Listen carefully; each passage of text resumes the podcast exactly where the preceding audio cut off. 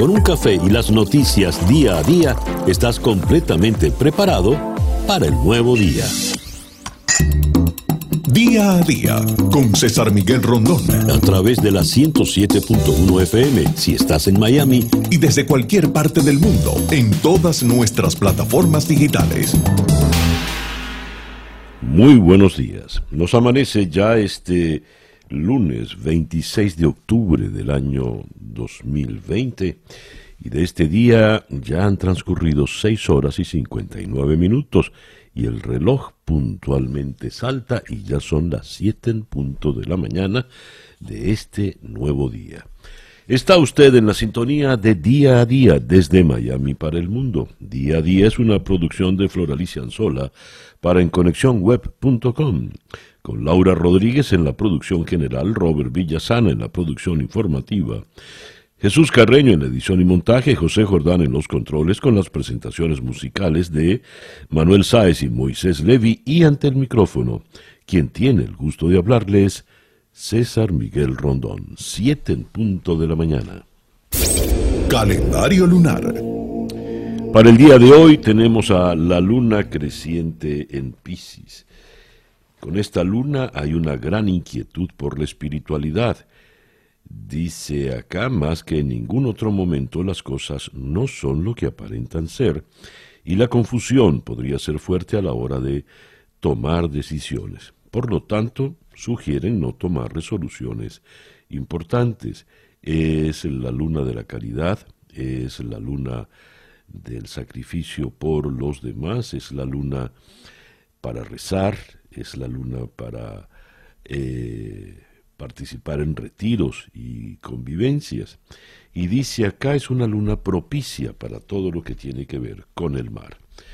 Luna creciente en Piscis, Sol en Escorpio y Mercurio retrógrado cuando nos amanece este lunes 26 de octubre del año 2020 y ojalá sea este para todos, en cualquier rincón del planeta donde se encuentre, el mejor día posible.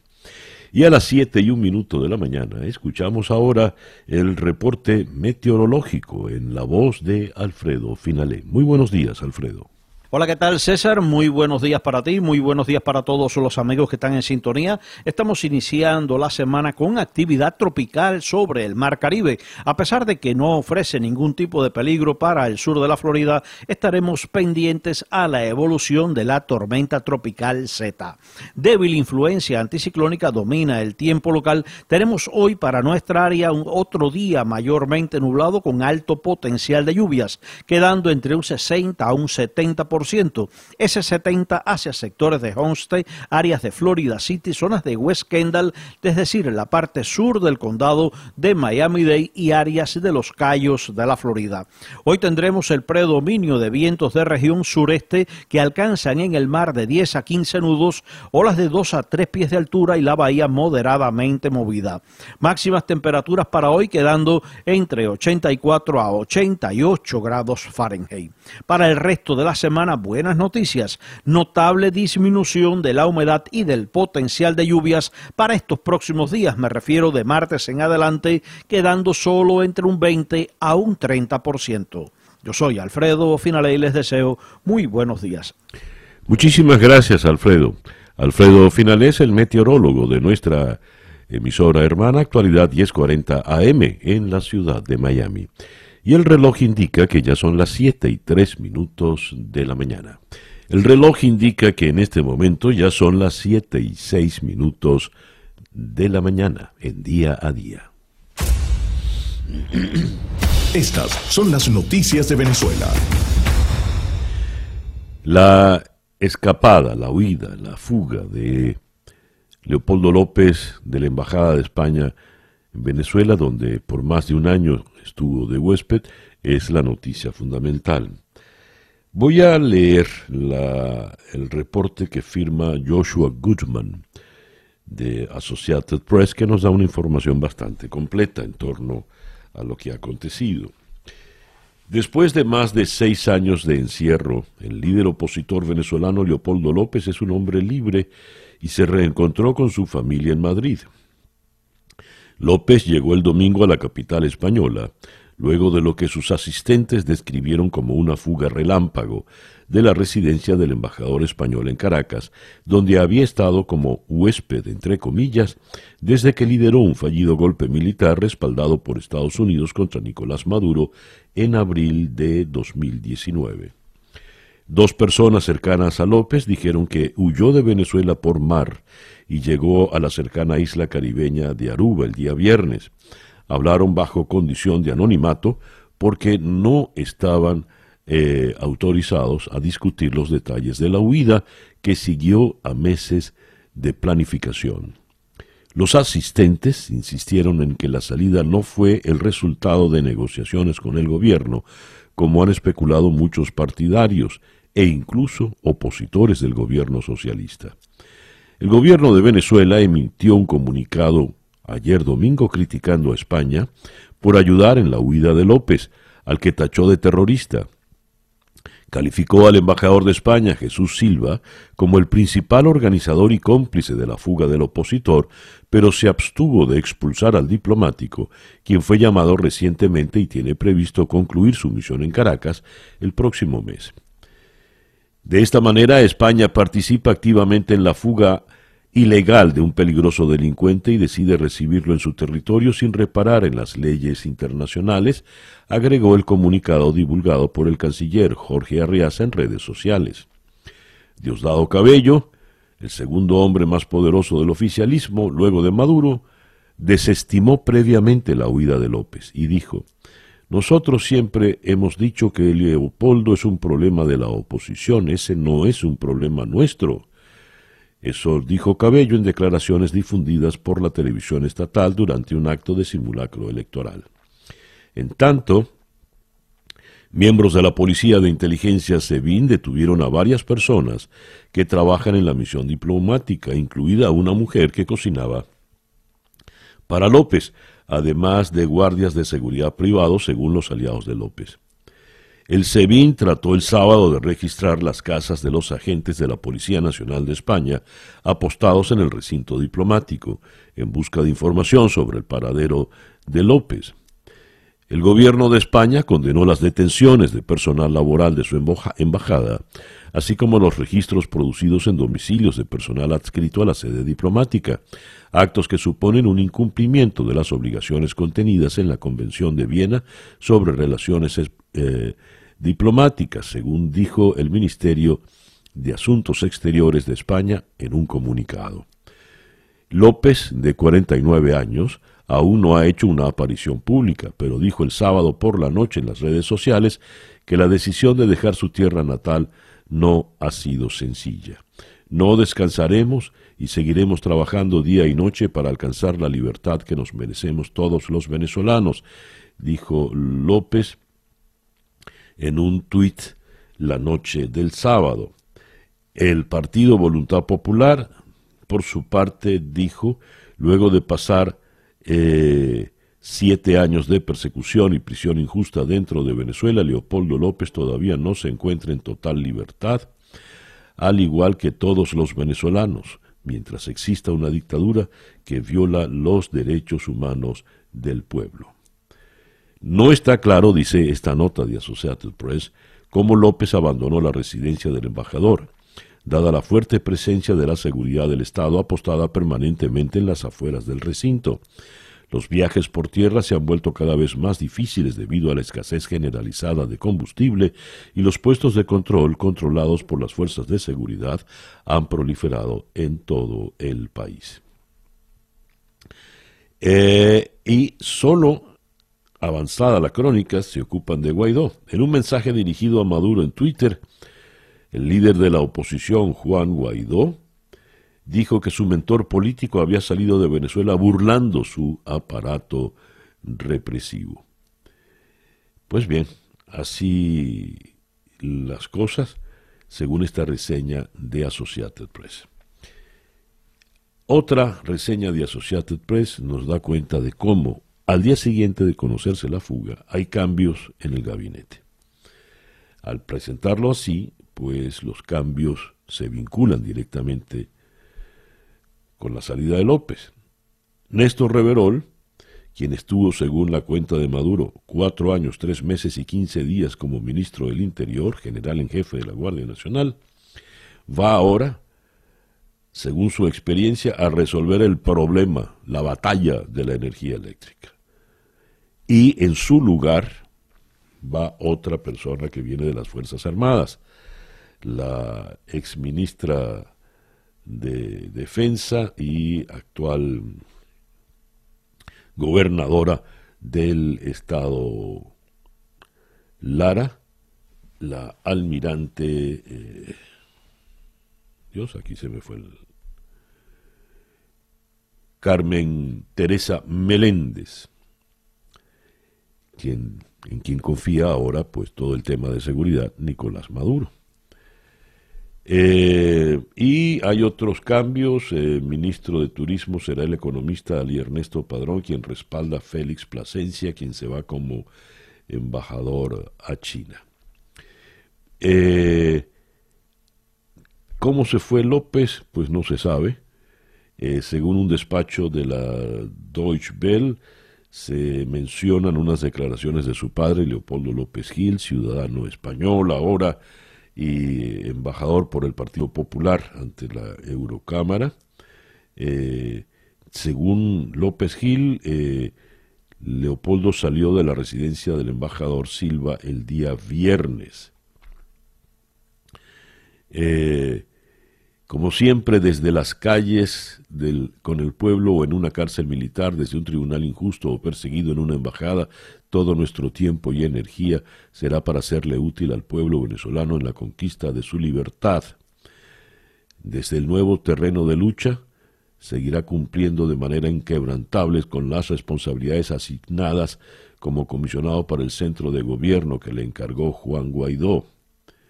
Bajo el liderazgo de Guaidó, en coordinación con la Asamblea Nacional, eh, Venezuela será libre y democrática. Todo esto es un mensaje, es el famoso mensaje del sábado de eh, Leopoldo López, quien en los próximos días, según esta nota de la Deutsche Welle, ampliará en detalle las acciones que plantea a favor de la libertad de los venezolanos.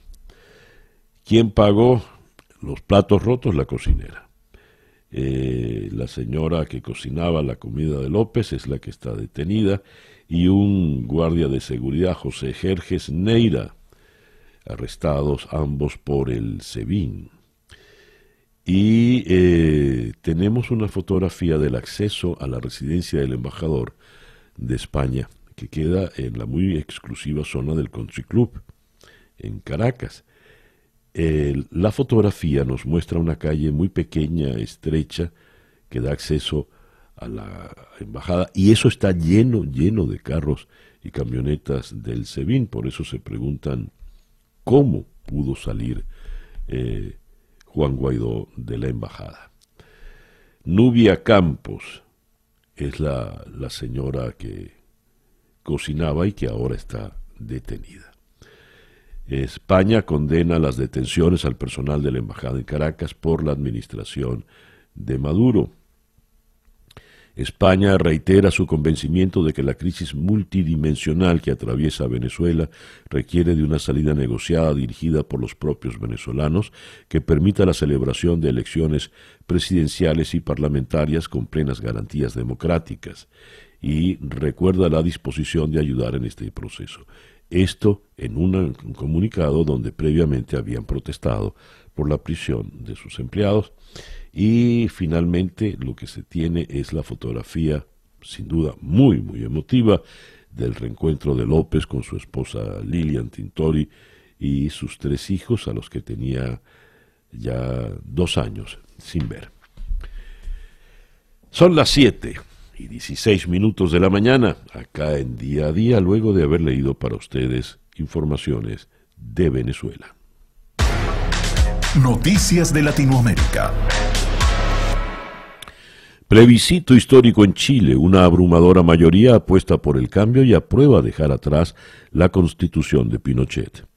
Un triunfo de la ciudadanía y la democracia Así calificó el presidente de Chile, Sebastián Piñera, lo sucedido este domingo en su país, donde, con casi el 100% de los votos escrutados, los ciudadanos decidieron, por un rotundo 78%, reemplazar la actual constitución redactada durante el régimen militar de Augusto Pinochet.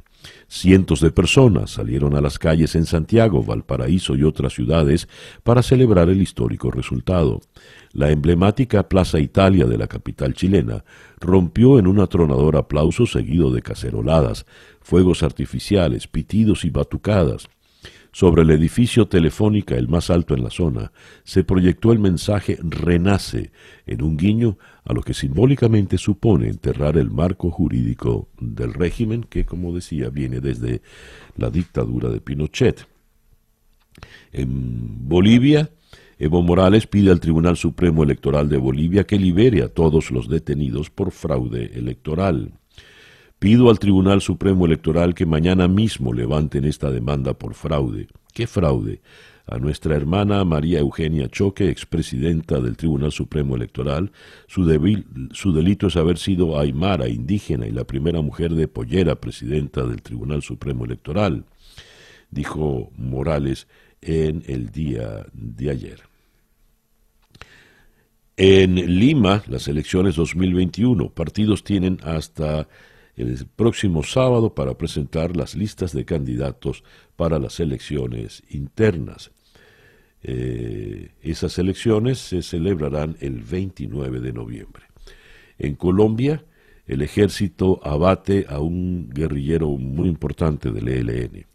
Este es un golpe de suma importancia porque ha caído una de las figuras más visibles de esa organización terrorista, dijo Iván Duque en una locución realizada en Quibó, departamento de Chocó, donde tuvo lugar el ataque. Duque confirmó la muerte de Andrés Felipe Vanegas Londoño, también conocido como Pedro, tercer jefe del Frente eh, Occidental del ELN, que opera en esa región mm, noroccidental. El, pero el guerrillero abatido, el, mediático, es el que se conocía como Uriel, era el, principal nombre de guerra, pero en fin, estos guerrilleros se cambian los nombres con evidente facilidad. Uruguay. El mensaje del ministro de Turismo a los argentinos, brasileños y chilenos este verano no vamos a poder recibirlos. El ministro del Turismo uruguayo, Germán Cardoso, en un breve video ratificó lo que ya había anunciado el presidente Luis Lacalle Pou, que será un verano restringido por la pandemia del coronavirus. Cruzando el río, llegamos a Buenos Aires en otro intento por bajar la presión cambiaria. El gobierno emite otra tanda de bonos atados al dólar. Con un dólar blue que tocó los 195 pesos y cerró en 189 el último viernes, y que parece no encontrar techo, el gobierno avanza en su plan de intentar bajar la presión cambiaria y buscar derribar la expectativa de devaluación que se contagia en el mercado y traspasa a decisiones en la economía real. El plan que busca el ministro de Economía, empoderado por Alberto Fernández de manera pública en las últimas semanas, incluye intentar reducir la asistencia desde el Banco Central tras la mega emisión que se hizo para financiar las medidas que se pusieron en práctica para contrarrestar la pandemia. El presidente, a su vez, consulta y escucha con otras voces, entre ellas al exministro de Economía, Roberto Labaña. La última del presidente del Brasil, Jair Bolsonaro las vacunas solo son obligatorias para el perro. El presidente de Brasil, Jair Bolsonaro, le puso más leña al fuego en la polémica desatada por la obligatoriedad o no de la vacuna para combatir el coronavirus. Y afirmó que en su casa solo su mascota es obligada a recibir los antivirus. Buenas noches a todos. La vacuna obligatoria aquí solo es para Faisca. Faisca es el nombre del perro, chispa. Eso escribió Bolsonaro en Twitter, posando en una foto al lado de su perro, en una afirmación que fue interpretada como provocación en medio de la disputa ideológica que mantiene con el gobernador de São Paulo, Joao Doria. Y cerramos la información de América Latina en Ciudad de México. Desmantelan enorme laboratorio de drogas. Soldados y policías desmantelaron un laboratorio de metanfetaminas y fentanilo de capacidad industrial en Ciudad de México, cuyo tamaño era tan grande que sorprendió a los investigadores, según informó la Fiscalía en el día de ayer, domingo. El laboratorio tenía tanques para preparación química de unos dos pisos de altura, con capacidad de procesar unos 5.000 kilogramos, unas 11.000 libras de materia prima de una sola vez, dijo Felipe de Jesús Gallo, de la Fiscalía General de la República. Tanques de dos pisos de altura. Imagínese usted. Pues bien, estas son las informaciones más importantes de América Latina cuando comienza una nueva semana. El reloj indica 7 y 22 minutos de la mañana acá en Día a Día. Escuchas Día a Día con César Miguel Rondón. Vamos a eh, dar nuestra pauta para el día de hoy, lunes 26 de octubre del año 2020. Vamos a comenzar en Santiago de Chile con la doctora Claudia Hayes. Ella es doctora en ciencias políticas por la New School of Social Research. Eh, ella fue la integrante de la Comisión Técnica para el Proceso Constituyente 2019. En ambiente de tranquilidad y largas filas, millones de chilenos sufragaban ayer domingo en un plebiscito histórico que decidiría el eventual reemplazo de la Constitución instaurada por la dictadura militar hace cuatro décadas. La votación más importante desde el fin de la dictadura. La papeleta que marcará el futuro de Chile, de Chile fueron algunas de las frases que se repitieron como un mantra sobre el plebiscito. Pues bien, ya lo sabemos, fue aprobado de manera abrugadora, con casi el 80% de los votos. ¿Y qué implica esto? ¿Qué le espera ahora a Chile? Eso lo vamos a tratar con Claudia Hayes. De allí vamos a ir a Galicia, donde se encuentra el doctor Luis Salamanca, politólogo venezolano, y con él, ya en España, vamos a tocar el tema del de, abandono de Leopoldo López, de la embajada y del país. ¿Qué implicaciones tiene esto? Por una parte, eh, en función de las relaciones con España y, por otra parte, en función de la situación política de la oposición venezolana. ¿Qué significa esta salida? ¿Quién queda al frente? ¿Qué puede ocurrir eh, con la oposición? ¿Se dividirá aún más? ¿Logrará eh, consolidarse? Por el contrario, ¿Qué va a ocurrir con la consulta prevista eh, para dentro de pocos días? En fin, todo eso lo vamos a abordar con el politólogo Luis Salamanca. De eh, Vigo, creo que es donde está Salamanca, vamos a ir a la ciudad de Nueva York. Allí vamos a conversar con Luján Artola, destacada periodista del Confidencial de España en Nueva York. Luce inminente la confirmación de Amy Coney Barrett como nueva jueza de la Corte Suprema de Justicia. Eh, ¿Y qué implica eh, esta designación? ¿Quién es Amy Coney Barrett? ¿Qué puede pasar con Amy Coney Barrett al frente de, eh, al frente no, perdón, en, en la Corte Suprema de Justicia? Todo ello lo vamos a analizar con la periodista Luján Artola. Luego, de la ciudad de Nueva York vamos a cruzar el océano para ir a la ciudad de Londres, donde vamos a conversar con David Díaz Hogiex, vicepresidente de programas globales de Article 19. Un estudio global reveló un deterioro preocupante de la libertad de expresión en América Latina. El, retroceso fue denunciado por esta organización, artículo 19 o Article 19, que presentó su eh, The Global Expression Report 2019-2020. Vamos a tocar el tema, muy importante sin duda, con Díaz Jojiex desde Londres. De Londres vamos a regresar, vamos a bajar en la geografía para llegar a la ciudad de Caracas, donde conversaremos con el doctor Julio Castro, eh, médico internista e infectólogo, principal asesor del equipo científico de la administración de Juan Guaidó y la Asamblea Nacional. Maduro anunció ayer que el seguro social, el IBIC, encontró una cura definitiva contra el nuevo coronavirus y que iniciará los procedimientos para que la Organización Mundial de la Salud verifique los resultados. No se ría, pero ¿qué tan confiable puede ser este anuncio en un país con una crisis tan severa como la venezolana? Lo vamos a tocar con el doctor Julio Castro. Y vamos a concluir nuestra agenda de hoy en la ciudad de Madrid con Gisela Turazzini eh, la número dos de Biden, Kamala Harris, el gran miedo de los mercados ante las elecciones en Estados Unidos, el reciente vuelco de intención de voto hacia el candidato demócrata. Joe Biden no asusta, pero sí un eventual relevo por su número dos, la abogada Harris.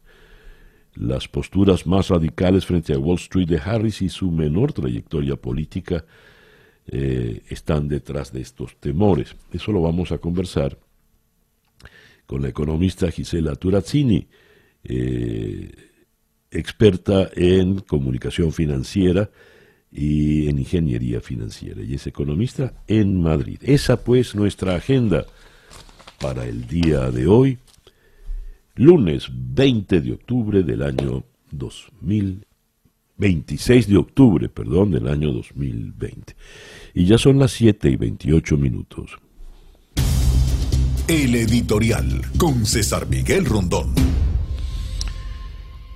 Eh, la foto lo dice todo. Dicen que una foto vale más que mil palabras. Leopoldo López, barbado, sonriente, los brazos le resultan estrechos para poder ah, contener en ellos a su esposa Lilian y a sus tres hijos, a los que tenía casi dos años sin ver. El deber de todo preso es lograr la libertad, cantaba una canción sobre las prisiones Rubén Blades en El Casanguero, que le sirvió a él como su tesis de abogacía en Panamá. Pues bien, se fue por fin Leopoldo López. Desde el año 2014, cuando se entregó en Chacaito a Diosdado Cabello, había pasado un largo proceso de penurias, prisión, arresto domiciliario, hasta que se logró escapar eh, aquel 30 de abril del 2019 en una intentona golpista que resultó en un fiasco. ¿Qué puede ocurrir ahora? No lo sabemos.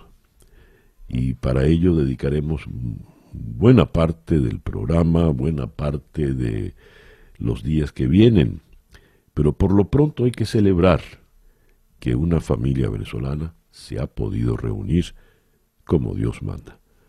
Enhorabuena a Leopoldo, Lilian y a sus tres hijos. Siete y treinta minutos de la mañana. Una pequeña pausa y ya regresamos en día a día. Para estar completamente informado, antes de salir y que usted debe conocer, día a día con César Miguel Rondón. Hoy no vino Juan Camilo, está descansando, me parece muy bien. Eh, igual el coronavirus update, pues entonces se lo damos nosotros. Tengo ante mí el mapa de la Johns Hopkins, donde nos dice que en este momento a esta, este es el reporte de las 5 y 24 de esta mañana. 43 millones 43 mil 686 casos de coronavirus en el mundo. De, ese, de esos, 8 millones 636 mil 169 están en Estados Unidos. Es el país con más contaminados y es a su vez el país con más muertes. En total en el mundo hay 1.154.532 fallecidos por coronavirus. De esos, 225.230 muertes han ocurrido solo en Estados Unidos.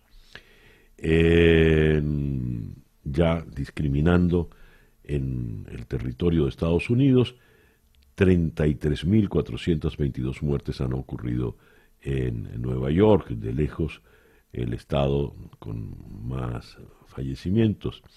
En el caso de Florida tenemos 16.429 fallecimientos en Florida.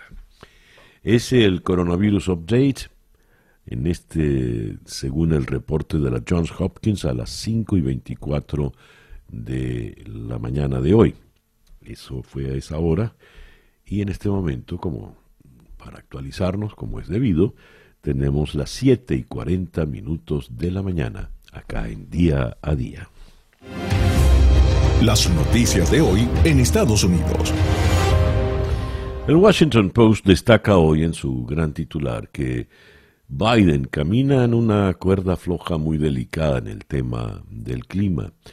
Las observaciones, los comentarios que hizo durante el debate, sobre todo hacia el final, pues fueron delicados y le ha dado pie para que el presidente Trump pueda arremeter contra él en, lanzándole encima la, a las empresas petroleras. Vamos a comenzar la transición hacia el, mundo, mm, la energía de la energía limpia fue el resumen de lo que dijo Biden al finalizar el debate. Lo cierto es que esa transición pues se va a llevar muchísimo tiempo.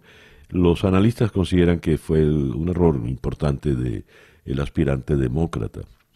Por otra parte, destaca el Washington Post que la Casa Blanca de nuevo está afectada por el coronavirus. Cinco integrantes eh, del staff de Mike Pence tienen el eh, coronavirus y citan acá unas declaraciones de Mike Meadows que dicen no vamos a controlar la pandemia.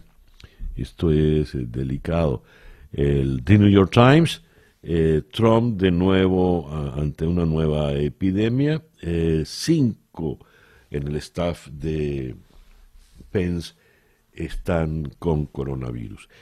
Las declaraciones de Meadows fueron dadas en eh, televisión. Leo la reseña que hace eh, La Voz de América.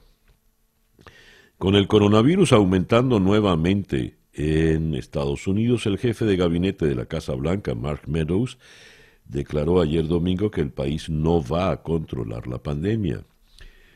Eh, Meadows lo dijo en CNN Vamos a controlar el hecho de que recibamos vacunas, terapias y otras áreas de mitigación, pero no la pandemia.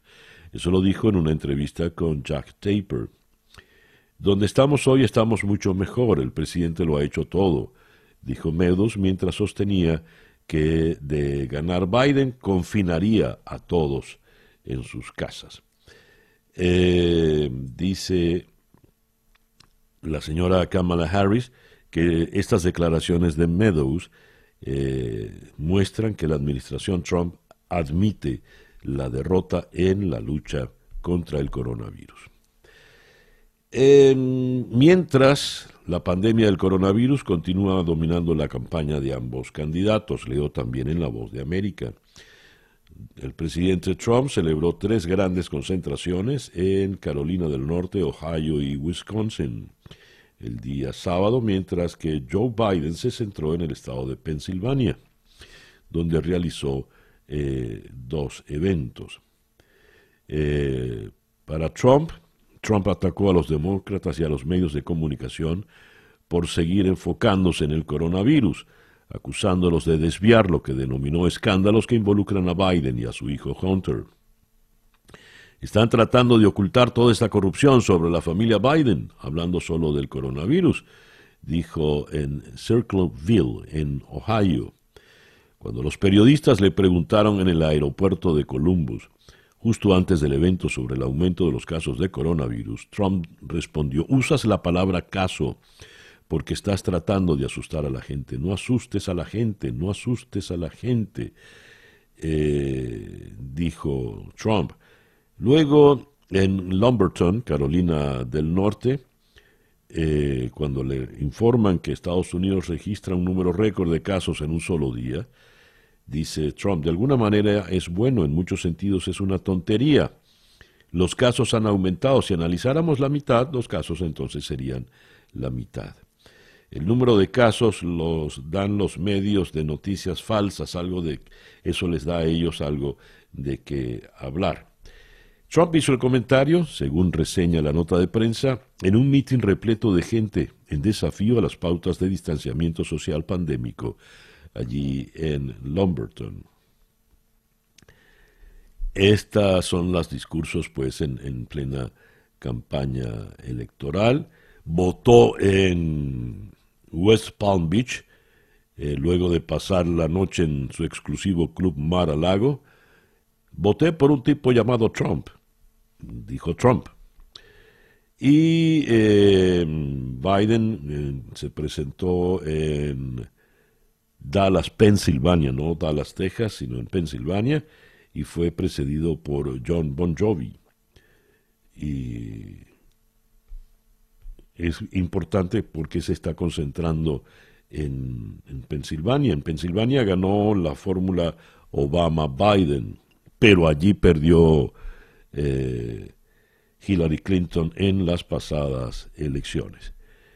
Y em, con relación a los casos de COVID, pues Estados Unidos ha vivido los números más altos cuando se da están en los últimos dos días, que es la the new outbreak al que se está refiriendo The New York Times, y donde se destacan las las, incidencias del equipo de Mike Pence. Cinco de sus integrantes eh, están, fueron declarados positivos. Así las cosas luego de perdón, antes el Senado está a un paso de confirmar a la juez de Trump. Esto lo leo en la agencia EFE. El Senado de Estados Unidos quedó ayer domingo a un paso de confirmar a la jueza ultraconservadora Amy Coney Barrett, nominada por el presidente Donald Trump, para cubrir la vacante que dejó en el Tribunal Supremo la fallecida magistrada progresista Ruth Bader Ginsburg. Por 51 votos a favor y 48 en contra, la mayoría republicana del Senado aprobó una moción que inicia una cuenta eh, regresiva de 30 horas hasta la votación final sobre la señora Barrett. El eh, reloj indica que en este momento ya son las 7 y 47 minutos de la mañana. La información del mundo día a día. El mundo en Madrid Sánchez pide seis meses de alarma sin control del Congreso, impone el toque de queda en toda España y cede a los comités la competencia para aplicar confinamientos a las comunidades autónomas, la competencia para aplicar confinamientos en sus territorios, presiona a Casado para lograr apoyo eh, a la prórroga. Y se ve la fotografía de la Unión, la fotografía que les comentábamos en el editorial, de la, el abrazo de Leopoldo López con su familia. Operación de alto riesgo para liberar a Leopoldo López. El líder opositor llega a Madrid mientras Maduro endurece la represión contra sus allegados. El país en Madrid, en el gran titular, España en estado de alarma y con toque de queda. El Ejecutivo aprueba el decreto para 15 días y busca que se alargue hasta mayo. El PP guarda silencio sobre si dará su respaldo en el Congreso. La movilidad nocturna se restringe desde las 23 hasta las 6 horas, salvo en Canarias. Las comunidades podrán eh, confinar a todo su territorio, municipios o barrios. Y en otras eh, informaciones tenemos, por ejemplo, en el mundo, Italia se sacrifica para salvar la Navidad. El primer fin de semana de toque de queda en la región del Lacio se ha vivido con nerviosismo en la capital italiana mientras los bares y restaurantes apagaban las luces. La conversación en todos lados era la misma. El nuevo decreto que estaba por aprobar el gobierno de Giuseppe Conte, visto en este país como un paso previo a otro confinamiento generalizado.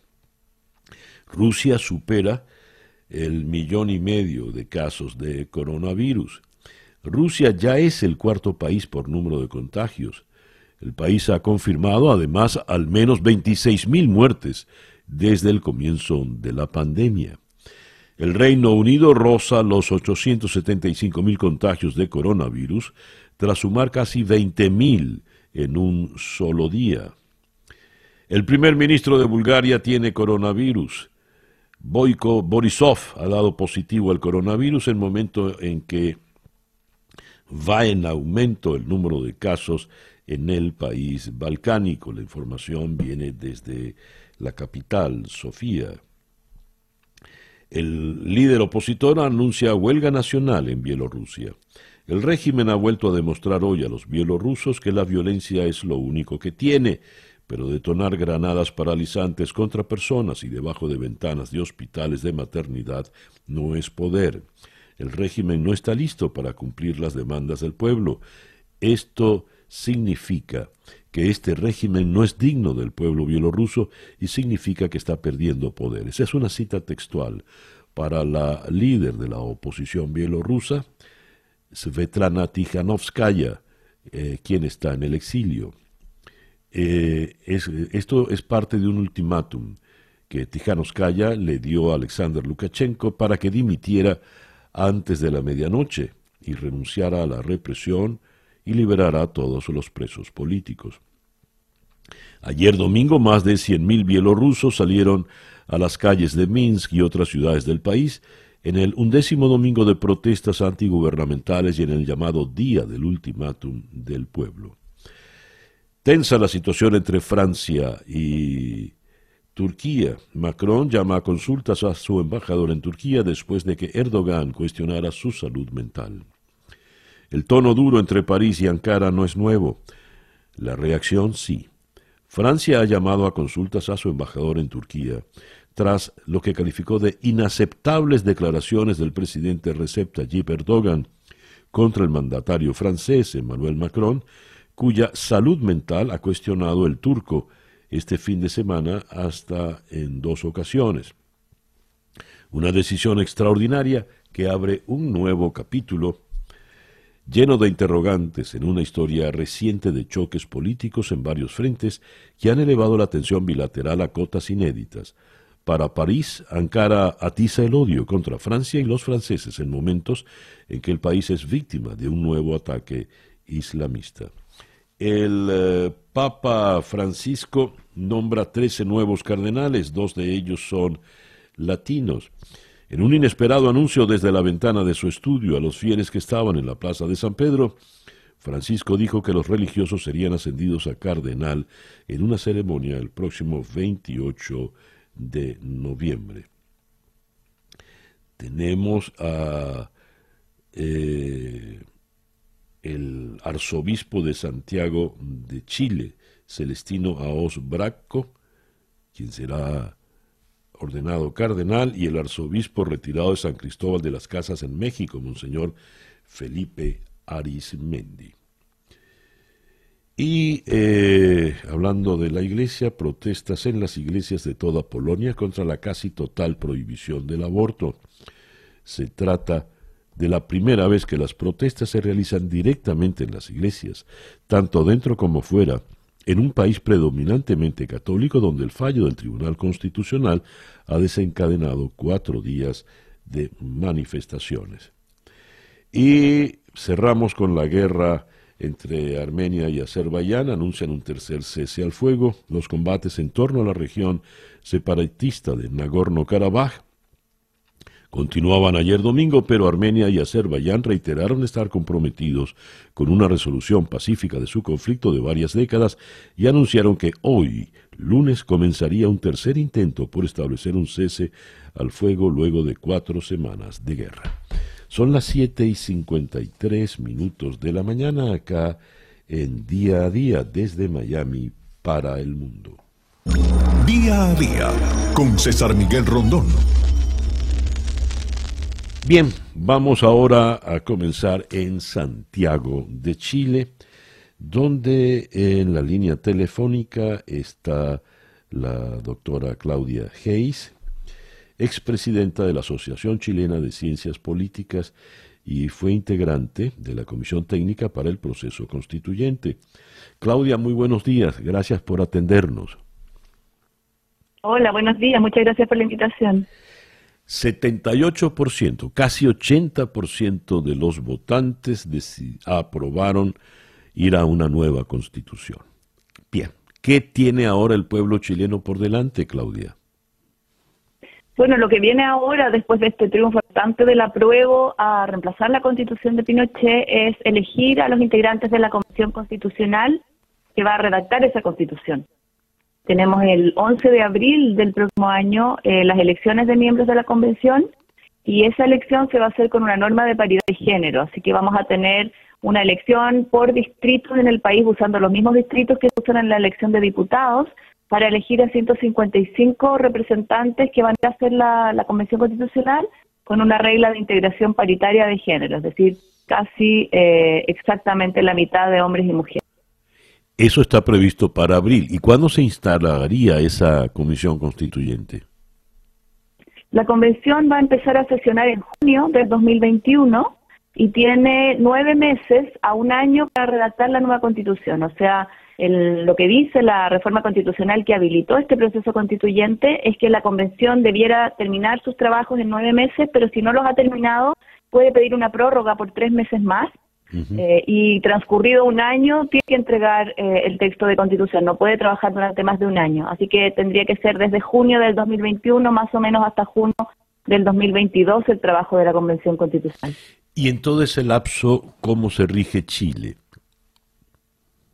No, en todo ese lapso sigue vigente la Constitución del 80. La forma de hacer este proceso constituyente está muy regulada por una reforma constitucional, que es la Ley 21.200, que es ya parte de la Constitución del 80. Es una reforma que transformó el capítulo que habla sobre la reforma constitucional de la Constitución del 80 en un capítulo que habilita un proceso constituyente. Incorporó muchas eh, cláusulas nuevas, digamos, que son, por supuesto, de carácter transitorio porque tienen fechas y están, son para este proceso eh, y que establecen completamente la regulación de la nueva Convención Constitucional, establecen, por ejemplo, que bajo ninguna circunstancia se puede considerar eh, suspendida la Constitución del 80 hasta que esté aprobada en un plebiscito ratificatorio eh, la nueva Constitución, que la Convención Constitucional no puede ejercer ninguna atribución política más allá de hacer la Constitución, no puede intervenir otros órganos del Estado, no puede intervenir los poderes, el Poder Ejecutivo o el Poder Legislativo, el Poder Legislativo sigue funcionando bajo la Constitución del 80 hasta que se termine de hacer la Constitución. Así que es un proceso que está altamente regulado y que está totalmente circunscrito a elaborar el nuevo texto constitucional. Usted me cuenta, Claudia, de los criterios, la paridad de género, los distritos que por los cuales se van a elegir a los constituyentistas, pero políticamente hablando, ¿quiénes irán a esa convención constituyente? ¿Quiénes la integrarán, según su parecer? Bueno, la verdad es que el proceso ha sido bastante controlado por los partidos políticos, que son los que mm. elaboraron realmente la regla electoral. Así es que principalmente van a ser representantes designados por los partidos políticos. Y eso tiene un, algo de problemático porque parte de la movilización social y, eh, y del rechazo, digamos, eh, de, la, de, la, votación que hemos visto ahora en el plebiscito tiene que ver con un reclamo a la, al sistema político y a los tres partidos. Así que yo creo que es importante que los partidos, que son quienes principalmente van a designar a los candidatos a la convención, tengan criterios de apertura para incorporar independientes. Eh, y de todas formas, yo diría que el hecho de que haya paridad de género y se está estudiando una cuota de representación con escaños reservados de pueblos indígenas también es una buena señal de inclusión de sectores políticos que han estado bastante marginados de la, de la representación política en Chile. Eh, ¿Cuál es el espíritu que se respira, el ambiente que se vive en Chile luego de una jornada tan particular, tan histórica como la de ayer? Bueno, yo, yo diría que hay bastante alegría. Hoy día está la sensación de que hemos podido resolver un conflicto social muy agudo, que ha tenido dimensiones bastante dramáticas, de, eh, de una movilización social inmensa en todo el país, eh, y que fueron eh, enfrentados en algunos momentos con una fuerte represión policial e incluso militar. Yo creo que esto es un, un paso muy positivo de ver que se pueden resolver políticamente los conflictos y, y, que se está reduciendo el nivel de confrontación a través de este proceso democratizador y de apertura del sistema político. Yo creo que el ambiente hoy es, bastante festivo, la gente está muy contenta, se celebró anoche el triunfo de la prueba con casi un 80% del, del voto y, yo creo que hay un espíritu bastante positivo de poder de una vez por todas deshacernos del legado institucional de la dictadura que ha incorporado elementos bastante antidemocráticos en nuestro sistema político por las últimas tres décadas. Ya, muy bien. Claudia, muchísimas gracias por atendernos en la mañana de hoy. No, muchas gracias por la invitación. Buen día. Buen día. Eh, la doctora Claudia Hayes, politóloga chilena, fue integrante de la Comisión Técnica para el Proceso Constituyente. El reloj indica, eh, nos habló desde Santiago de Chile. El reloj indica 8 en punto de la mañana, una pequeña pausa y ya regresamos en día a día. Día a día. El reloj indica que en este momento ya son las 8 y 6 minutos de la mañana acá en día a día desde Miami para el mundo. Vamos ahora a la ciudad de A Coruña, La Coruña ya en Galicia, España, para conversar con el destacado politólogo venezolano Luis Salamanca. Luis, muy buenos días. Muy, buenos muy buenas tardes. Encantado, encantado de oírte nuevamente. ¿Cómo estás? Muy bien, te iba a decir muy buenas tardes para ti. Sí, a ver, estoy ya esta tarde. Luis, ¿cuáles son tus primeras impresiones sobre la escapada de Leopoldo López de la embajada y su llegada a Madrid. Sí, y son primeras impresiones porque hay que esperar todavía algún tipo de, de, mm, pronunciamiento, digamos, más específico de Leopoldo.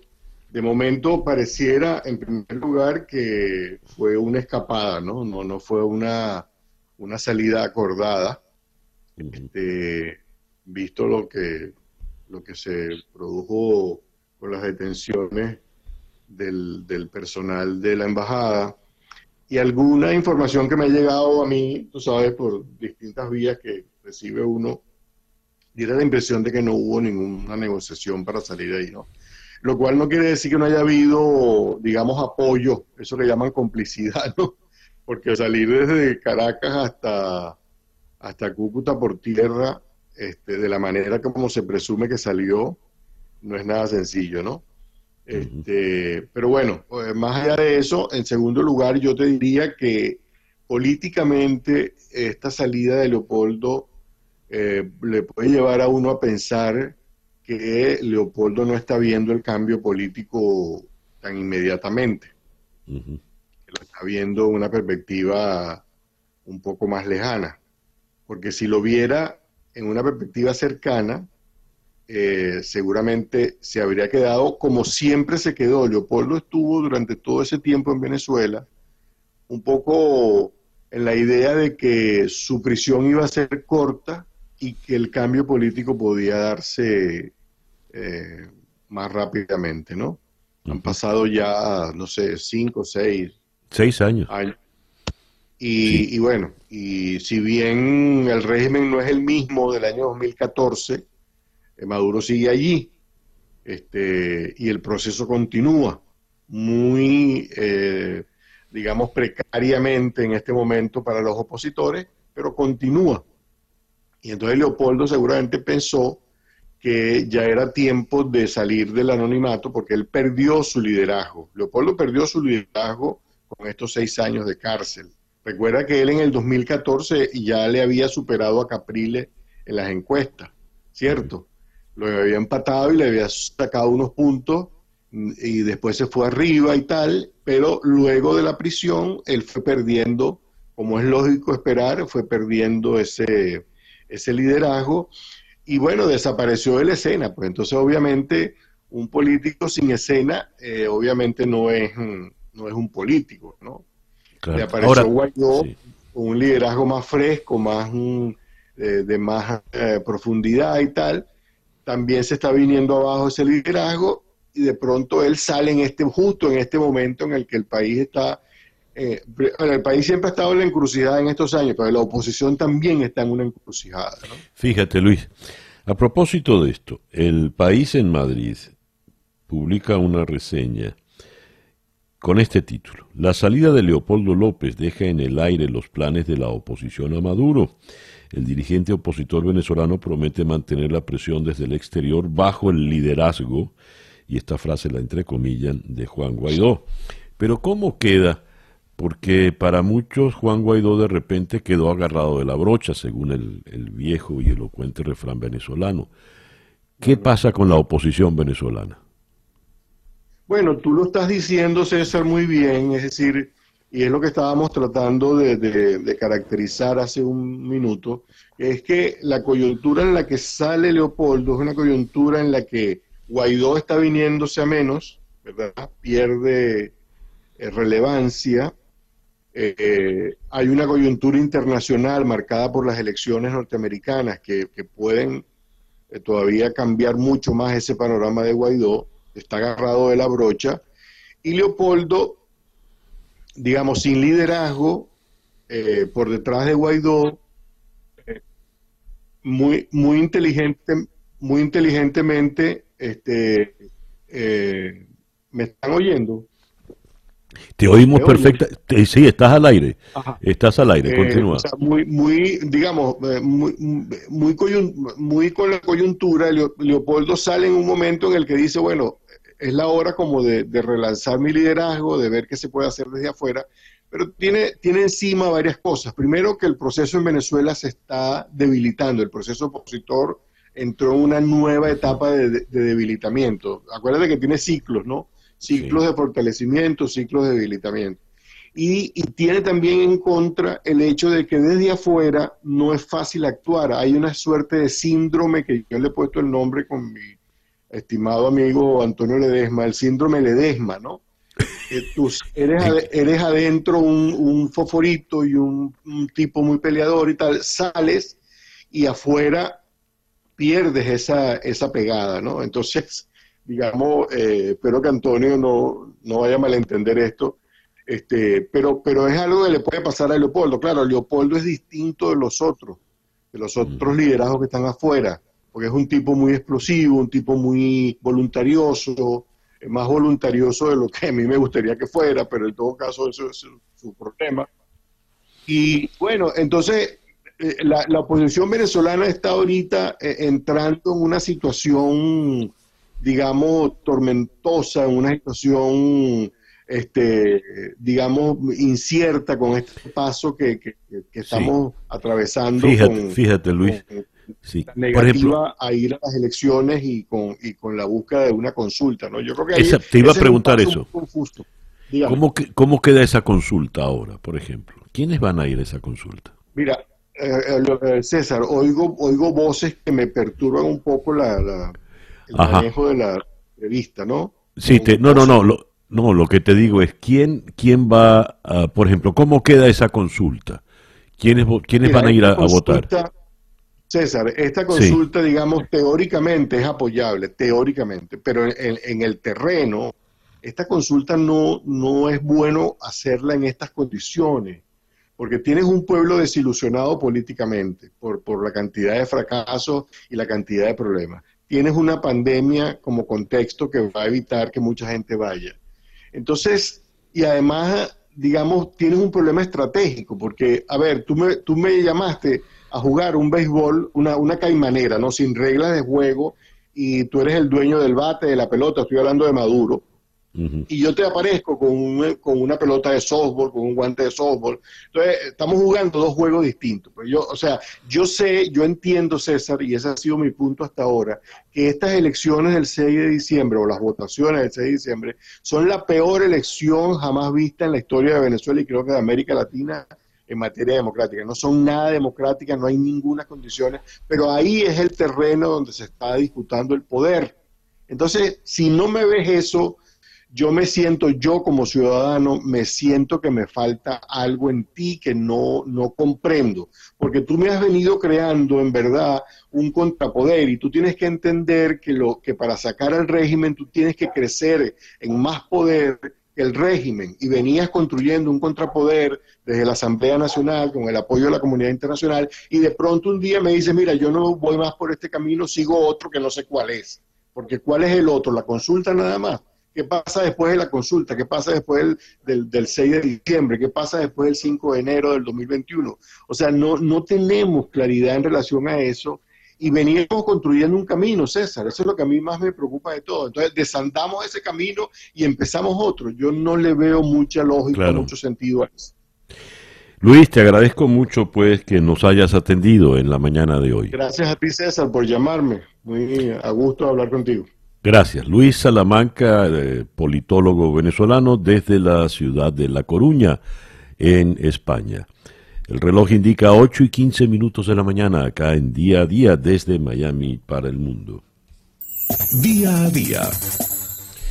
Y de la ciudad de Miami vamos ahora a la ciudad de Nueva York, donde en la línea telefónica está la destacada periodista Luján Artola, corresponsal del Confidencial en Nueva York. Luján, muy buenos días, gracias por atendernos. Muy buenos días, don César, gracias por invitarme.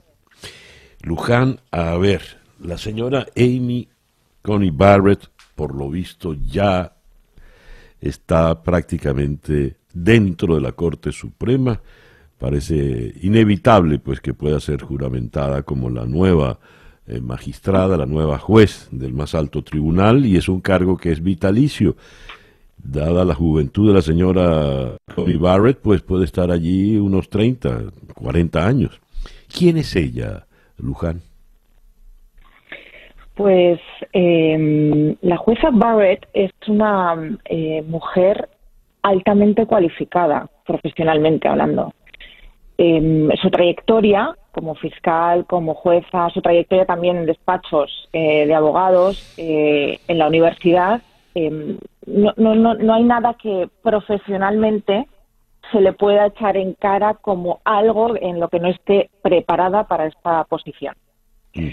Em, yo lo que creo que toda la polémica es tan antigua como la propia mm, eh, existencia de la Corte Suprema eh, he estado eh, aprovechando para la entrevista, estaba leyendo algunos textos de hace tiempo, incluso de hace 30 años, y los escrutinios a cada candidato, eh, cada vez que eran propuestos para ser elegidos, eh, no, sé, no sé cuál de ellos estaba leyendo, que incluso estuvieron analizando el track record de todas las películas que había alquilado en los videoclubs los últimos 10 años. Esto significa que, que la Corte Suprema se ha convertido, bueno, se ha convertido, no, ha sido desde el principio un lugar donde yo creo que se hace política, donde confluyen el, el, todos los poderes de, la democracia, donde yo creo que nadie quiere estar, pero todo el mundo se pelea por estar. Y precisamente el hecho de que sea vitalicio es, un, es una de las, de las cosas que, que lo caracterizan. Entonces yo creo que la sociedad, eh, el pueblo puede cambiar eh, el, Congreso, las leyes, pero yo creo que solo Dios puede cambiar la Corte Suprema. Ya. Ahora, has dicho, Luján, que la señora tiene unas credenciales profesionales impecables, incuestionables. ¿Qué es lo que se le cuestiona entonces? Porque en, una, eh, en un Estados Unidos tan polarizado, polarizado como el que vivimos, donde todo pareciera que está enfrentado, eh, liberales, conservadores, republicanos, demócratas, blancos, supremacistas, negros, militantes. ¿Qué rol va a jugar en un tribunal tan importante una señora como Amy Coney Barrett, a quien la agencia F, por ejemplo, calificó de ultraconservadora? ¿Cómo se lee ese ultraconservadora? No lo sé porque, o sea, se supone que ella es católica, de fe católica, pero parece ser que pertenece a un grupo eh, religioso, una comunidad religiosa en la que del estilo de la serie eh, famosa de Handmaid's Tale. Parece ser, es una de las, es una de las cosas que, que se dice desde hace tiempo. En cualquier caso, desconozco si pertenece a esa comunidad religiosa, lo que ella dice, que es lo que, lo que tenemos que partir también, eh, profesa la fe católica, pero yo le daría la vuelta a todo este asunto. ¿Qué tenía la jueza Ginsburg para haber sido una buena jueza durante muchos años? Que era progresista. Está absolutamente como los titulares cuando murió, cuando falleció, que por cierto el timing no pudo ser peor, porque recuerdo perfectamente cuando circulaban las noticias en Estados Unidos en las que Obama le rogaba que se retirara, porque entonces los demócratas tenían la mayoría en el, en el Senado y podían reemplazarla sin ningún problema. Ella dijo que no. Entonces, eh, justo fallece dos meses antes de que haya unas nuevas elecciones. A todo esto mm, pongo muy en cuestión si el Partido Demócrata en esta misma situación hubiera hecho lo mismo. Estoy convencida de que sí. Con lo cual, em, aquí no creo que sea mm, al menos en este asunto, no creo que sea un Trump eh, ambicioso y, lleno de poder que quiere cambiar rápidamente a la Corte Suprema. Creo que está haciendo lo mismo que hubiera hecho eh, los demócratas si estuvieran gobernando. Respecto a las eh, ideologías conservadoras o no conservadoras, a mí francamente esto no me gusta porque mm, cada uno, los jueces no son entes puros y abstractos, todos tienen sus ideologías, todos tienen sus creencias religiosas.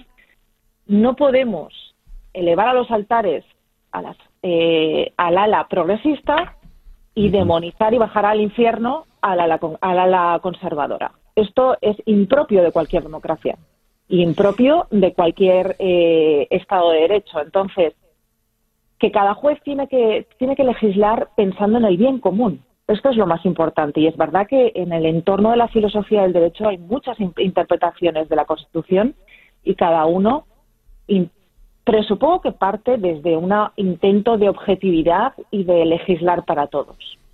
Esto, en términos generales, eh, esta comparación entre las dos mujeres de la fallecida eh, y excepcional juez eh, Ginsburg que aparecen las camisetas de medio mundo y esta mujer porque la jueza Barrett porque tiene siete hijos porque es católica porque todo esto vaya a ser eh, terrible para la democracia estadounidense pues yo lo pongo muy en cuestión.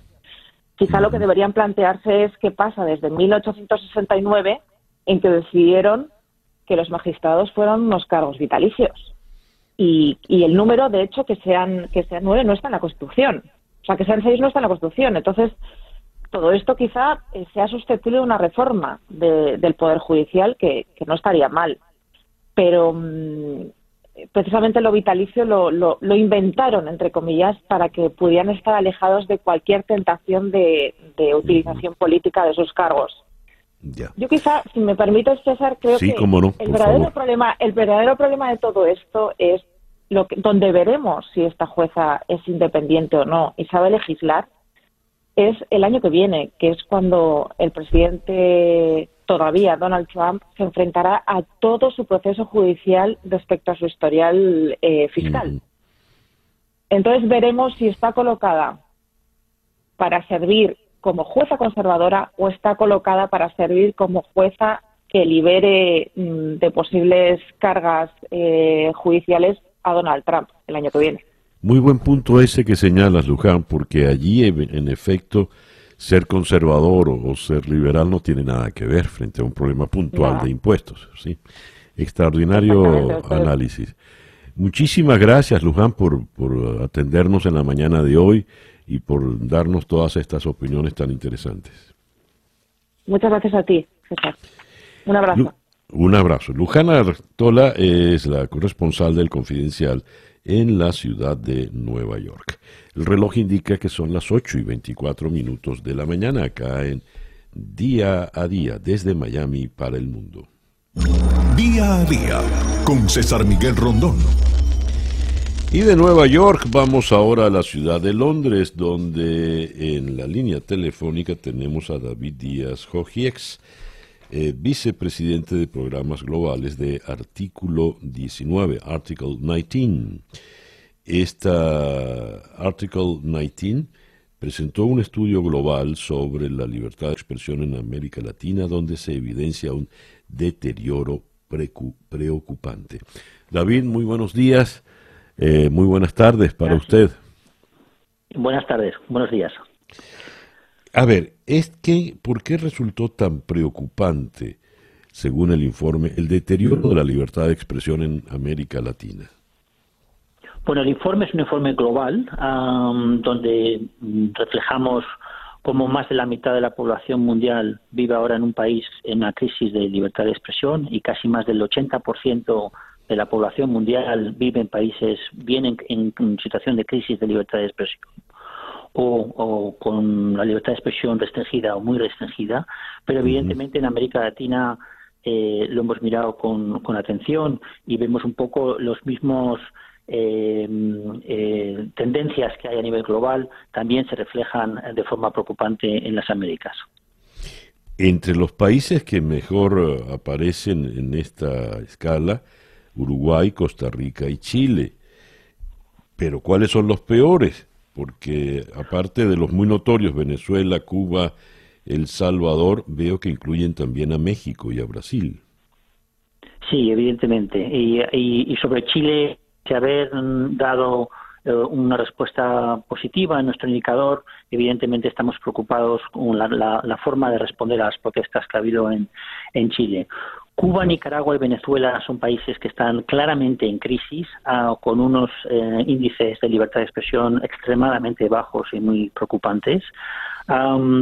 y además hemos visto eh, países que están en grave deterioro, ah, como son Brasil, Colombia, Bolivia y, también México. Ah, y ahí vemos un, poco las tendencias donde vemos la estigmatización ah, de periodistas por parte de los políticos, ah, la respuesta a, las protestas por parte de los gobiernos, cómo los gobiernos también se hacen cada vez más opacos y quieren poner barreras al acceso a la información que necesitamos sobre todo en estos tiempos de, pandemia. El caso mexicano, ¿qué es lo más eh, resaltante para usted? Bueno, en, evidentemente en México tenemos un, cambio de, gobierno y de presidente con AMLO, que ha tomado las riendas de la presidencia de, México, ah, pero vemos eh, la situación sigue siendo grave. Eh, hemos visto 18 defensores de derechos humanos asesinados, 10 periodistas asesinados y más de 600 agresiones contra periodistas sobre todo eh, por agentes agentes públicos y esto en un contexto donde eh, el Estado de Derecho no funciona ah, cuando ah, se trata de investigar eh, quién está detrás de los ataques ah, contra periodistas. Y el caso venezolano, por favor, señor Díaz. Evidentemente, en, en Venezuela es una situación verdaderamente grave. Ah, ya de por sí la, la deterioración, Venezuela hemos asistido a un deterioro constante desde 2019, es el periodo en que analizamos un poco las tendencias de los últimos 10 años, donde ya partía de un punto muy, muy bajo en torno al 30% de nuestro índice y está ahora ah, en torno al 10% de, de nuestro índice de libertad de, expresión. Hemos visto cómo los periodistas eh, no solamente se enfrentan a problemas técnicos como los apagones, sino también se, enfrentan a, ataques cuando cubren eh, historias que incomodan al, poder y esto lo pagan con ataques, con amenazas de muerte también hemos visto cómo las autoridades eliminaron ah, el año pasado la BBC o la CNN de la televisión por cable o cerraron Radio Caracas en un momento de gravedad política y de incomodidad para el, para el poder. Ya. Señor Díaz, Jojex, muchas gracias por eh, atendernos en el día de hoy. Ah, muchas gracias a ustedes. David Díaz Jojex es el vicepresidente de programas globales de Article 19, artículo 19, a propósito del el informe The Global Expression Report 2019-2020, el reporte de global de libertad de expresión. Nos habló desde la ciudad de Londres. El reloj indica en este momento 8 y 29 minutos de la mañana. Una pequeña pausa y ya regresamos en día a día desde Miami para el mundo. Sintonizas día a día con César Miguel Rondón.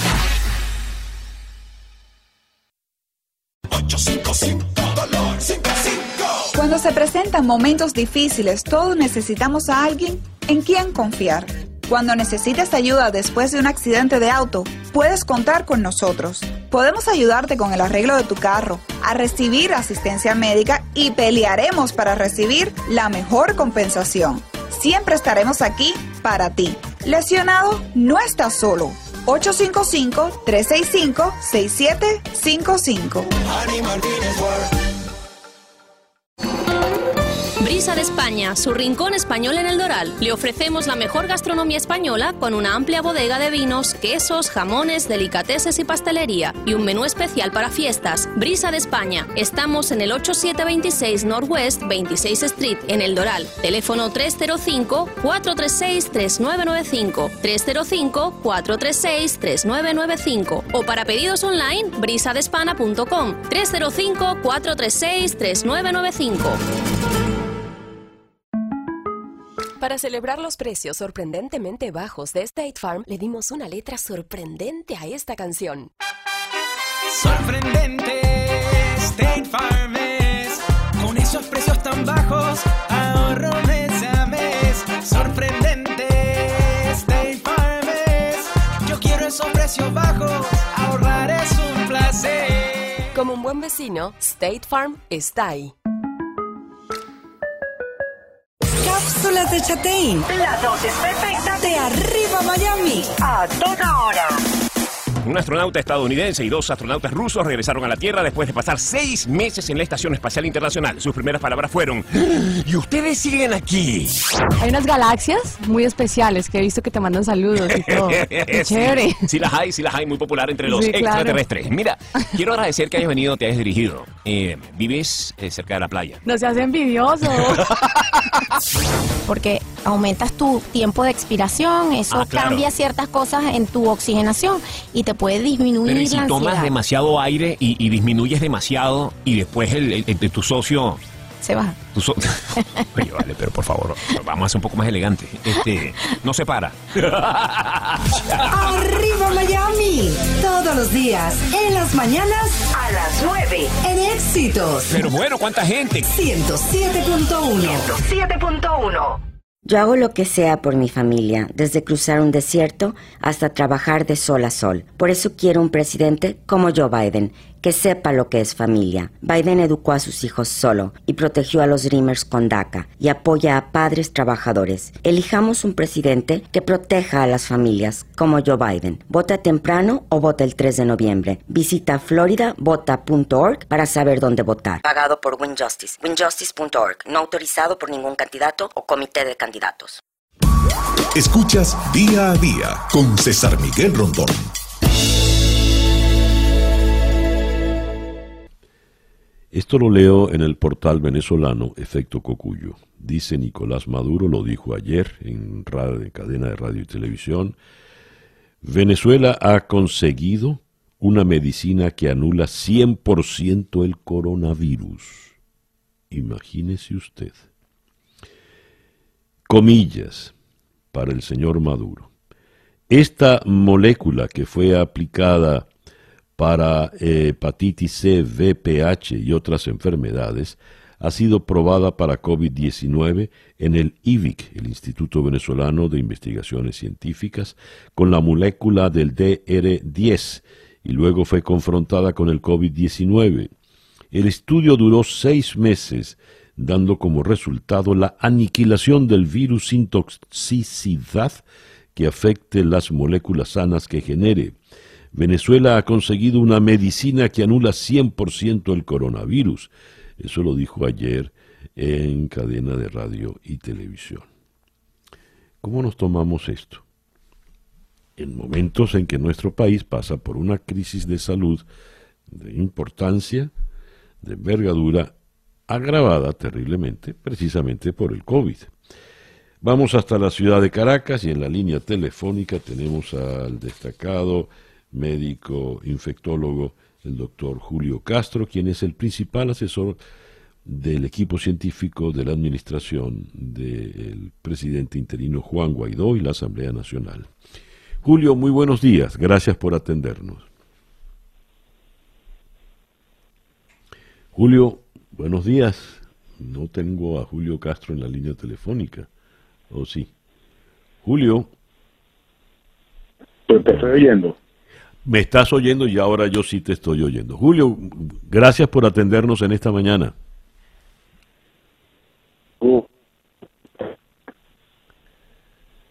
Aló. aló. ¿Me oyes, Julio? Julio, eh, cuelga, cuelga por favor que Laura te va a volver a llamar para ver si tenemos una mejor, eh, una mejor comunicación. La sigo leyendo mientras Laura hace el contacto con el doctor Julio Castro en Caracas. La ministra de Ciencia y Tecnología, Gabriela Jiménez, mencionó que la investigación se inició hace seis meses con una iniciativa del gobernador de Carabobo, Rafael Lacaba, quien le sugirió una planta medicinal. A partir de allí se hicieron los estudios químicos, se expuso el COVID-19 a distintas concentraciones de la molécula y luego se hizo el mismo proceso con células sanas. Después se procedió a identificar la estructura molecular del hallazgo. Julio, ahora sí te tenemos. Buenos días.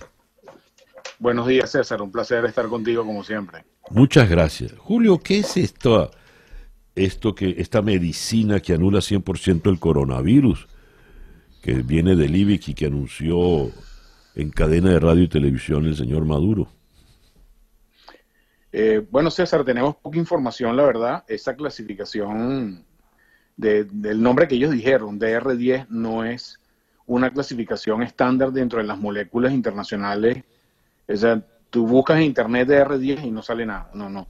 No es como decirte eh, Fosamprenavir. Puede decirte que es un medicamento que se ha utilizado, por ejemplo, para VIH, se ha utilizado para hepatitis C, porque el nombre de la molécula es un nombre internacional. Los nombres son nombres que todo el mundo los reconoce en cualquier parte del mundo, no importa qué idioma hablas, que yo conozca, que yo sepa, no hay ninguna molécula que haya sido utilizada clínicamente, eso es decir, para pacientes, en, en virus papiloma humano, que es VPH, hepatitis y ahora coronavirus. ¿ok? Eso no quiere decir que no exista. Sí hay unas cuantas moléculas que se han utilizado en hepatitis B del grupo de, del grupo de las eh, antirretrovirales, que son medicamentos que también sirven para VIH y que pueden tener un efecto en, en la replicación del virus de coronavirus. Hay aproximadamente en el mundo, en este momento, más o menos unas 300 moléculas en estudio, eh, pe- y no descarto que eventualmente pudiera haber algo que pudiera tener efecto antiviral. E- Eso es una cosa, eso, y además creo que no, no, los científicos venezolanos mm, eventualmente pueden estar investigando eso, en particular en el IBI, que ha habido una historia de investigación genética en hepatitis B y en hepatitis C en particular, pero eh, es muy raro, esto suena muy raro, además que esté conectado con una información del gobernador Lacaba, que no Sí. entendemos mucho que tiene que ver, pero lo que sí es claro, es importantísimo entender, es que más allá, o sea, eh, eh, la investigación científica tiene una metodología que tiene 200 años en el mundo y que no podemos violentar. No la puede violentar el presidente Trump, no la puede violentar Putin, no la puede violentar nadie. El proceso científico es muy estereotipado, es muy parsimonioso y eso implica que desde que tú tienes una molécula, un candidato a una droga que puede servir para determinada enfermedad, hasta que se pruebe clínicamente, normalmente eso tarda unos 6 a 7 años. Normalmente tarda 6 a 7 años. Tienes que estudiar miles de pacientes. Tienes que hacer pruebas de seguridad. Eso tiene fase 1, fase 2, fase 3. Igual que las vacunas, que expliqué hace un par de semanas el tema de la vacuna. Entonces, me parece un poco irreal, por no decir otra palabra, que en seis meses tengamos una vacuna que, o, o un medicamento tenga probada efectividad sobre pacientes. Tú puedes haber tenido un- una molécula que tenga efectividad sobre el virus y lo probaste en virus en placa o lo probaste en un banco de laboratorio. Pero de ahí a que eso tenga efectividad en humano, digamos, el camino es como, yo puse ayer en el Twitter, como que tú hiciste una primera carrera en el primer juego de la Serie Mundial y por eso supones que ganaste la Serie Mundial. Bueno, el camino es muy largo, lo que queda en adelante, eh, asumiendo que hay una molécula y que no es y que no es otra información, pero efectivamente, suponiendo que hay una molécula, ese camino es muy largo, que nosotros sepamos, no hay estudios en vivo en pacientes para probar la efectividad de este medicamento y, eh, bueno, creo que el anuncio no se ajusta a la realidad, por decirlo menos. Claro, y el hecho de que esté de por medio este personaje, el gobernador Lacaba, que es el que juega a hacerse pasar por Drácula, como que le resta seriedad también, digamos, científica. Sí, totalmente. Yo, yo creo que este es un tipo de, esto es un tipo de informe o de un tipo de información que debería salir por medios científicos. ¿ok? La ciencia no se comunica así. La ciencia se comunica a través de eh, papers o proyectos de investigación, estudios científicos que elaboran pares en el mundo entero, que tienen una metodología estadística, ética, etcétera, etcétera. Tiene todo un protocolo internacional y eso se libera en revistas de científica. Normalmente cuando tú tienes una droga para esto, no, eh, digamos, no, no- normalmente no lo dice el presidente. Y a pesar de que es muy importante esta información para la gente, más allá del tema político, porque creo que, que esto ha, entur- ha enturbiado no solamente en Venezuela, en otras partes del mundo, toda la discusión del COVID, el, el- el hecho de que una molécula tenga plausibilidad científica, ¿ok? La plausibilidad científica es la posibilidad de que a través, a través de, su de su mecanismo, a través del mecanismo de acción, una molécula tenga eh, efectivamente virus, porque sabemos dónde eh, afectan algunas moléculas algunos virus. Entonces, a pesar de que tengas plausibilidad científica, más allá de eso tienes que demostrarlo in vitro y hay muchos ejemplos de eso en el mundo, muchísimos ejemplos de cosas que parecían buenas en la, en la práctica o en la teoría o en los libros o en el laboratorio y en la práctica nunca llevaron a nada. Creo que, por ejemplo, hay vacunas de malaria, unas muy, muy famosas eh, hechas en América Latina que al final no funcionaron, la vacuna de la lepra que tampoco funcionó, una serie de cosas que la ciencia funciona así. La ciencia no es lo que uno quiere que sea, la ciencia es lo que termina siendo o lo Claro. que prueba científicamente que es. Entonces, creo que, que- que hay que seguirle el paso a esto eh, ver qué tanto los científicos tendrían que salir a decir qué es, porque no puede ser una- un anuncio eh, solamente político. Creo que los científicos que, que están en esto deberían salir a decir de qué se trata y cada científico no hay mucho donde esconder estos temas. ¿no? Julio, eh, dejando entonces de lado a Maduro, la cava, digo, dejando de lado en la, en la información, ¿cuál es la verdad de- del COVID en el país? Porque el mismo portal Efecto Cocuyo nos dice, con la firma de la periodista Sharia Bendaño, en el día de ayer, tres fallecidos y 423 nuevos contagios de COVID en Venezuela para ayer 25 de octubre. ¿Qué tenemos? Fíjate, yo creo, y esto eh, eh, requiere un, poquito de explicación, yo creo que hay un tema de matices de cómo se dicen las cosas. Si tú ves los números oficiales, según los PCR, eh, ves una disminución de casi 60% en relación a 1.900 casos que tuvimos hace seis semanas. ¿ok? Si tú ves esa progresión de estas últimas seis semanas, ha sido de descenso, según los datos oficiales. ¿ok? En los hospitales que nosotros monitoreamos, no hemos visto esa misma tasa de descenso. ¿ok? Si bien hemos visto cierta estabilidad, que la curva que venía subiendo se estabilizó, la tasa de descenso no se correlaciona de los PCR con lo que vemos hospitales. ¿Qué significa eso en mi, en mi lenguaje? Que muy probablemente tienes una combinación de cosas. Estás haciendo menos PCR por problemas logísticos. Nunca, lo di- nunca he dicho cuántos PCR hacen por día. Y eso es una debilidad muy importante. Y lo segundo, que ciertamente debería estar, pareciera estar disminuyendo la tasa de afluencia de pacientes a los hospitales. Es un elemento combinado, pero eso hay que frasearlo muy bien para no dar la sensación de que la epidemia está controlada en el país. La epidemia no está controlada en el país.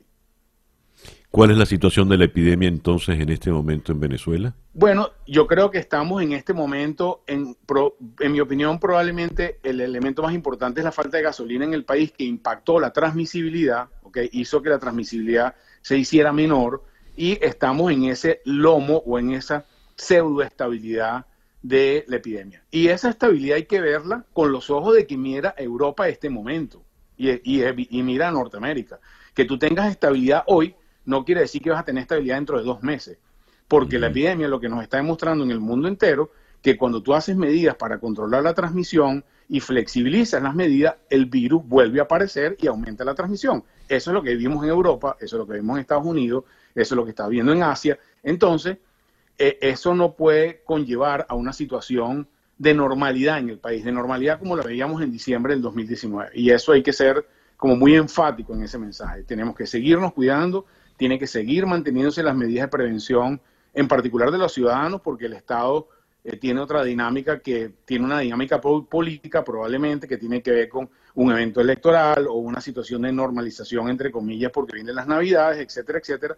Pero eso está muy lejos de que la epidemia esté controlada en el país. Entonces, creo que es un mensaje de cautela, un mensaje de cuidado para los ciudadanos, para los venezolanos fundamentalmente, y eh, hay que seguir manteniendo las normas de precaución eh, que hemos hablado en muchas oportunidades, como el tema del uso del tapaboca, el uso de la protección facial, el lavado de manos, el no estar en sitios cerrados con, concentrados con otras personas, porque eh, el virus está demostrando que eh, su capacidad de transmisión está mucho más allá de lo que nuestra capacidad de control en el mundo ha probado. Entonces, es un tema que vamos para allá.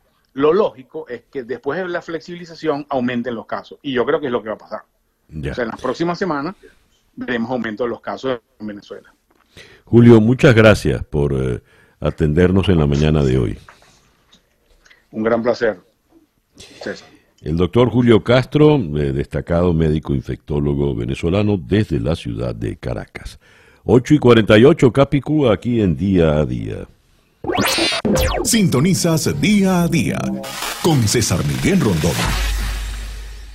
Leo lo siguiente. La número 2 de Biden. El gran miedo de los mercados ante las elecciones en Estados Unidos. Mientras que Pence supone una línea continuista con Trump, Kamala Harris representa las posturas más radicales frente a Wall Street.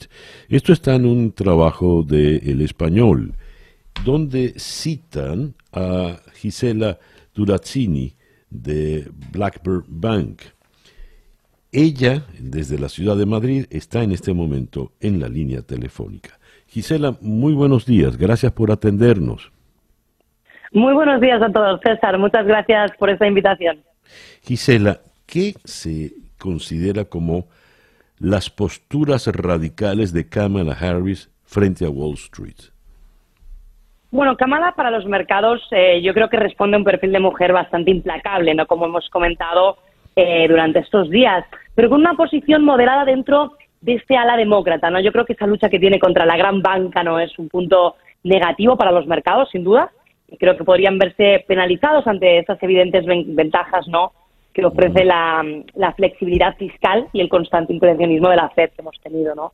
Pero bueno, un poco teniendo en cuenta que, que el mercado está descontando eh, algunos escenarios, entendemos que una victoria de Biden debería favorecer a las compañías cíclicas, a biotecnológicas, por ejemplo, a responsables eh, sociales, medioambientales, compañías de este tipo, ¿no? A nadie se le escapa, digamos, como un factor de riesgo eh, la edad de Biden, pero Harris eh, yo creo que está cogiendo protagonismo, ¿no? Como me preguntaba, me preguntaban, ¿no, César? Sí, leo en esta misma eh, trabajo donde se, se entrevistan para uno de los eh, que opina, eh, Víctor Álvar González, eh, lo- el peor escenario sería tener a Kamala Harris de presidenta si algo le ocurriese a Biden. Eh, ¿Eso de qué manera se está viendo, observando en este momento? ¿Cuál es el temor real? ¿Y de qué forma puede influir desde los mercados en, en el hecho electoral? Bueno, en este sentido, eh, os comentaría que Biden conoce bien a Harris, ¿no? Eh, y por eso está donde está, ¿no? Ya ha comentado en varios de sus tweets que trabajó como fiscal general con su hijo, codo a codo, ¿no? Allí, pues, destacó, como os decía antes, la dureza con la que Harris se enfrentaba a lo que os comentaba de los grandes bancos, ¿no? Defendían a los trabajadores, protegiendo mujeres y niños eh, y haciendo muy buen trabajo, ¿no? En cuanto a lo que me preguntas, te diría que, mm, ese conocimiento eh, desde el que Biden nos habla, desde que ha escogido a Harris, la, la- la ha escogido por varios motivos, ¿no? Y es que, como bien sabemos, eh, se ganó a votantes jóvenes, estuvo como vicepresidenta en muchos puntos eh, siendo joven, ha elegido a una mujer también, te diría, hablando muy claro de color, más eh, pues eh, básicamente por las protestas que tenemos, y creo que podría desempeñar un muy buen trabajo social, pero como me comentabas en cuanto a los mercados, pues eh, tenemos un papel, como te decía, pues un poquito eh, de, una- de un perfil que podría penalizarnos y que podría llevarnos a, a una volatilidad eh, que no tanto como la victoria de Trump en este caso, que habría una, vol- una volatilidad menor, sería un poco más continuista lo que tenemos en el mercado. ¿Y qué se dice ya de, de ella? Porque para muchos, eh, eh, fíjate, la- el presidente Trump ha hecho una campaña muy clara advirtiendo, con razón o no, no viene al caso en este momento, que el Partido Demócrata está dominado por los el, radicales de la ultraizquierda, los socialistas. Y eh, más de uno, pues, tocando temas como la salud global, etcétera, etcétera, entran a- en- y repiten el discurso y repiten los temores. La señora Kamala Harris, ¿de qué manera encaja en esa visión bastante maniquea del, del problema y de qué manera puede hacerle daño a la aspiración de Joe Biden? Yo creo que, que en ese sentido hay que hay un punto, si, si me permites, que hay que tener muy en cuenta, que es la división que tenemos entre el Senado y la Cámara de Representantes, un poco más allá de los políticos per se, ¿no? Eh, están enfrentados actualmente. Sabemos que tenemos mayoría republicana en el Senado, demócrata en la Cámara, que la gobernabilidad es complicada y no hay mayoría en ambas cámaras. Eh, problemas, como te decía, el techo fiscal y un entorno complejo como el que Kamala Harris es el que nos está planteando a los mercados, ¿no? Tenemos lastres que nos pesan sobre la economía americana y que ella va a ir a abordar eh, de todas, todas, como decimos aquí en España, ¿no? Creo que la gobernabilidad es un elemento muy clave y tener una mayoría en las dos cámaras es tan o más crucial que saber quién será el presidente o bien qué papel puede jugar eh, la señora Harris en este sentido, ¿no? Por lo tanto, yo creo que será un factor clave para comprender qué puede pasar una vez desenredemos todas las dudas sobre quién será el presidente de los Estados Unidos y sobre todo eh, cómo nos va a afectar los diferentes nombramientos que estamos comentando eh, de cada uno de ellos. Pero como te comentaba, es un perfil eh, que sobre todas las cosas, fíjate César, que, que estamos planteando desde, desde la parte bancaria nuestra, que la FED también tiene mucho que decir aquí, no tanto los representantes económicos, sino qué va a pasar económicamente y que ellos se van a tener que adaptar. Se llame Kamala, se llame Trump o Biden en sí. No sé si me explico. Perfectamente, perfectamente te explicas. Muy, muy interesante la, la visión que, que nos has aportado, Gisela. Muchas gracias por atendernos en esta mañana, en esta tarde para ti. Gracias a ustedes, César. Ha sido un todo un placer y desde mis más abso- absoluta admiración quedo a la espera de, de más noticias que, que supongo que durante la mañana daréis. Seguramente. Muchas gracias, Gisela. Gisela Turazzini, economista, especialista en ingeniería financiera en banca y mercados, es la eh, fundadora y CEO de Blackbird Bank en la ciudad de Madrid. Y el reloj indica que ya son las 8 con 55 minutos. Esto fue día a día desde Miami para el mundo. Día a día es una producción de Flor Alicia Anzola para enconexiónweb.com con Laura Rodríguez en la producción general, Robert Villazán en la producción informativa, Jesús Carreño en la edición y montaje, José Jordán en los controles y ante el micrófono quien tuvo el gusto de hablarles, César Miguel Rondón.